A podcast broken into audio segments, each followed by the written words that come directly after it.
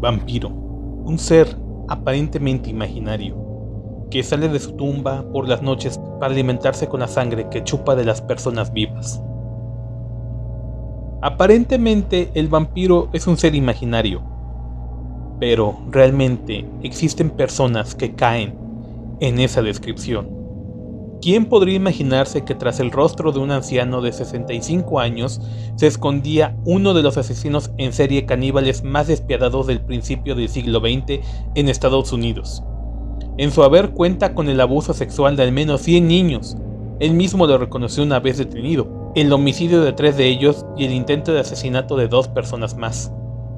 Según su informe psiquiátrico, Albert Fish tenía una personalidad sádica y masoquista, caracterizada por una tendencia a la castración y la autocastración, a la homosexualidad, al exhibicionismo y el voyeurismo, a la pedofilia, el fetichismo y el hiperhedonismo. Sentía placer practicando la coprofagia y el canibalismo. Este pederasta y abuelo asesino fue apodado por la opinión pública como el hombre lobo de Wisteria, el hombre gris o el vampiro de Brooklyn. Bienvenidas, bienvenidos a Gritos de Medianoche.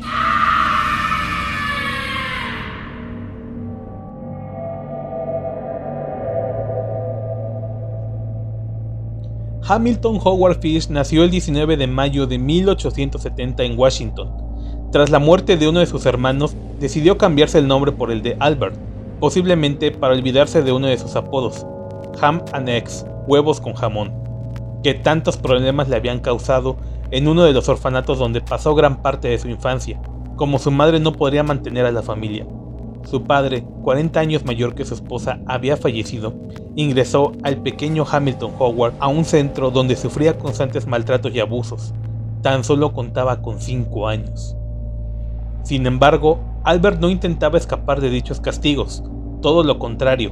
El pequeño anhelaba que llegase ese momento, Sentía placer con cada paliza, incluso lograba alcanzar el orgasmo.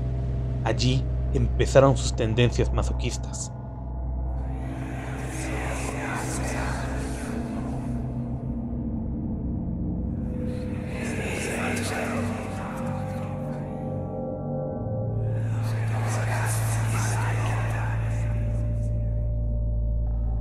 Los informes de aquella época describían a Fish como problemático y con una tendencia imperiosa a padecer dolor. Se infligía cortes y golpes en el cuerpo, y también los propinaba a otros compañeros. Coleccionaba recortes de prensa donde se hablaba de crímenes y admiraba a los que se tildaban de caníbales. Podemos decir que se sentía identificado con el hecho de comer carne humana. Algunos expertos apuntan que este carácter se fraguó debido a la infancia que vivió y sobre todo a las dos generaciones de enfermedades psiquiátricas que habían padecido varios miembros de su familia, hasta un total de siete personas de su parentesco más directo, entre ellas su madre, que escuchaba voces y tenía fuertes alucinaciones. Ninguno de nosotros somos santos.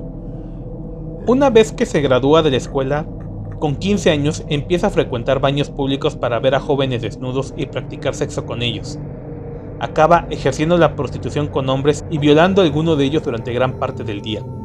El resto del tiempo actúa como esposo y padre perfecto. Esa doble vida comienza en 1898, cuando se casa con una mujer nueve años menor que él, con la que tiene seis hijos. Aparentemente, Fish se dedicaba a pintar casas y a la decoración de interiores, pero eso solo era una estratagema que le servía para establecer contacto con jovencitos. Nunca repetía en el mismo lugar. Viajaba constantemente por todo el país. Estuvo hasta en 22 estados donde cometió multitud de perversiones con menores. Cuando empezaban los problemas, se marchaba. Así durante años. Tenía una obsesión por el pecado. Esa obsesión por el dolor que le llevó a autoinfligirse castigos y mutilaciones. Se clavaba alfileres en la pelvis y en los genitales. En una de sus radiografías hallaron casi una docena. Rebosaba su cuerpo desnudo sobre rosales repletos de espinas y hasta le pillaron masturbándose en su habitación mientras se golpeaba la espalda con un palo con clavos. La sugestión que le provocaban aquellos actos le hacían obnubilarse con la idea del pecado.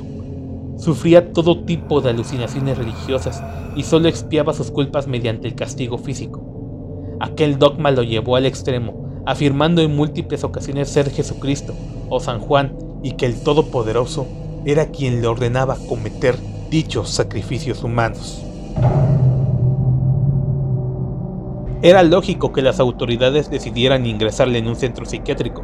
Sin embargo, y aunque fue internado tres veces, le dejaban salir al no demostrarse que estuviese loco. Parece ser que la personalidad psicopática de carácter sexual que sufría Fish no era suficiente para mantenerlo en un centro. Además, le arrestaron en ocho ocasiones por cometer varias estafas, robos y enviar cartas obscenas a las mujeres que se anunciaban en los periódicos para buscar pareja.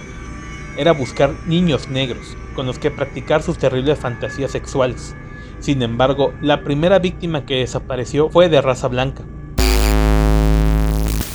Se trataba de un niño llamado Billy Gaffney, que el 11 de febrero de 1927 fue raptado por Fish mientras jugaba con otros dos amigos en la puerta de su casa, cuando el más mayor se percató de que el pequeño no estaba. Otro de los niños le contó que se le había llevado el coco, un anciano de complexión delgada, un cabello y bigote gris. Esa fue la descripción que dieron por primera vez del abuelo asesino. Jamás encontró el cuerpo de Billy, sin embargo, el único asesinato por el que se pudo juzgar a Fish fue el de Grace Bott, una niña de tan solo 10 años.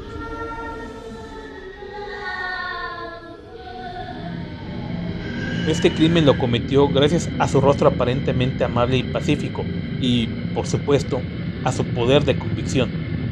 Ted, el hermano mayor de la chiquilla, publicó un anuncio en el periódico en el que pedía una oportunidad laboral el criminal lo leyó y acudió a la dirección familiar con la excusa de ofrecerle un puesto de trabajo. Fue allí donde conoció a Grace, acabó obsesionándose con ella, así que urdió un plan para que sus padres accediesen a que lo acompañase a la fiesta de cumpleaños de su sobrina. Previamente, Fish había logrado establecer una buena relación con la familia Bott, con quienes compartió una mañana de charla y desayuno. Los padres de Grace dieron el visto bueno y el abuelo les prometió que la tendrían de vuelta antes de las 9 de la noche. Jamás regresaron. A partir de ahí, se inició una búsqueda desesperada por toda la región, pero no lograron dar ni con el paradero de la niña ni con el de su secuestrador. Seis años después de la desaparición de Grace y con las esperanzas ya rotas, la familia recibió una misiva de Albert Fish en la que les contaba qué ocurrió aquella tarde y qué hizo con su hija. Sus palabras dejaron en estado de shock a la madre y fue su hijo Ted quien tuvo que terminar de leerla, sin poder dar crédito a lo que habían leído.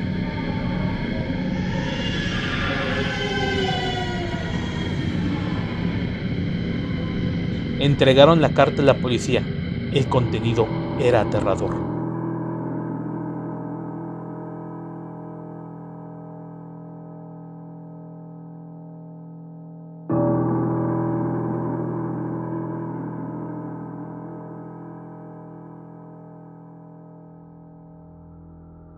El domingo 3 de junio de 1928 llamé a su puerta en la calle 15 406 Oeste.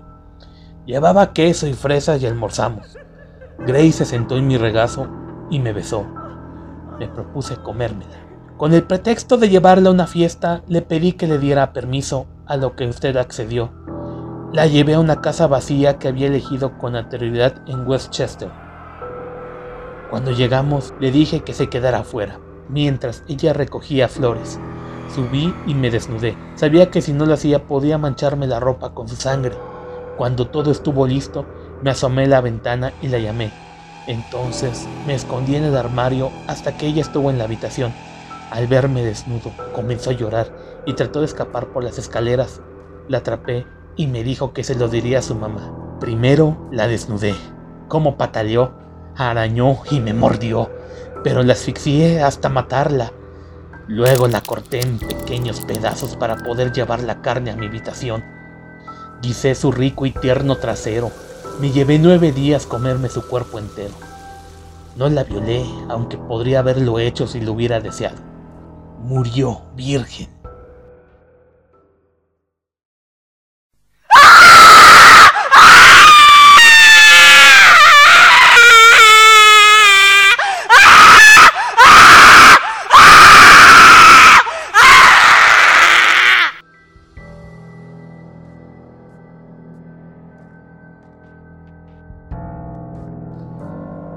En un principio se pensó que lo que contaba la carta no era real y que esta era obra de un sádico, pero el detective William F. King se percató de que había detalles que solo el secuestrador de Grace podría conocer.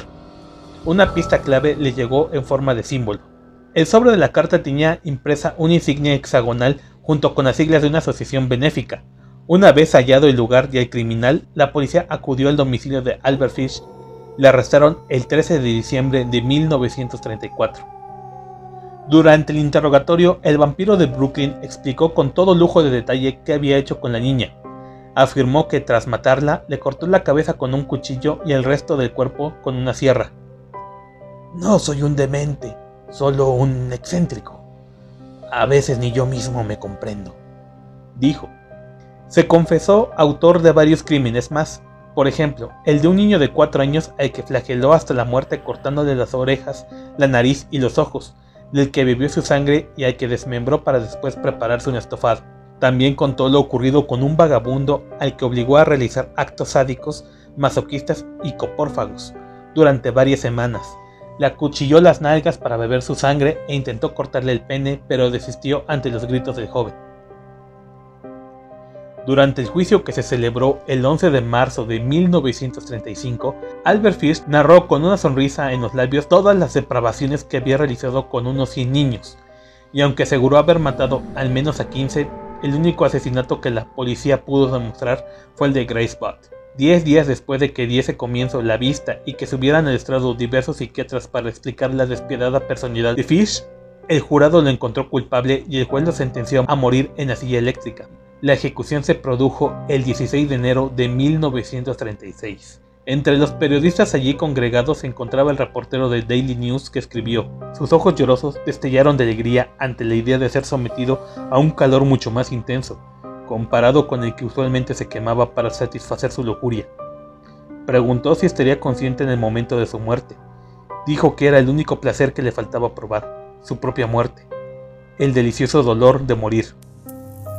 Tres minutos después de la descarga eléctrica se certificó su muerte. Aquel fue su último escalofrío.